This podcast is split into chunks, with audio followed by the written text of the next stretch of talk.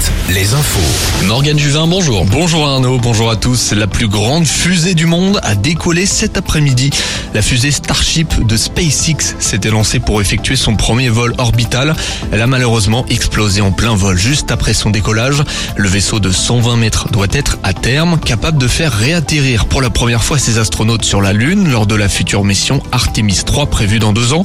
Au-delà de la Lune, Elon Musk vise la planète rouge Mars. L'éducation au cœur du déplacement d'Emmanuel Macron aujourd'hui dans l'Hérault.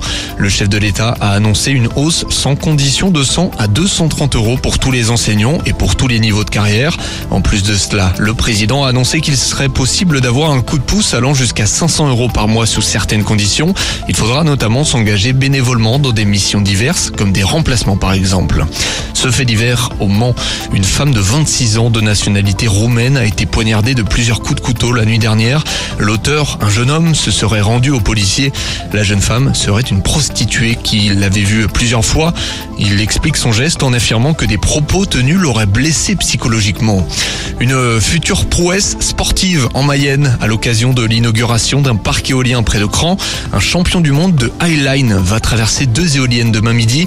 Plus de 250 mètres à parcourir à une centaine de mètres du sol. Le Highline, c'est le funambulisme en hauteur, toujours très impressionnant. L'association les Sanglés de l'Ouest propose en parallèle une initiation à la slackline, une version au sol de la discipline. Du cyclisme pour terminer, le Tour de l'avenir pose ses coureurs en Bretagne cet été. Le petit Tour de France a choisi le Morbihan pour sa première étape le 20 août prochain. Départ de Carnac, arrivé à Gacilly selon le Télégramme. Le parcours emmènera ensuite les cyclistes jusqu'en Loire-Atlantique à Nausée.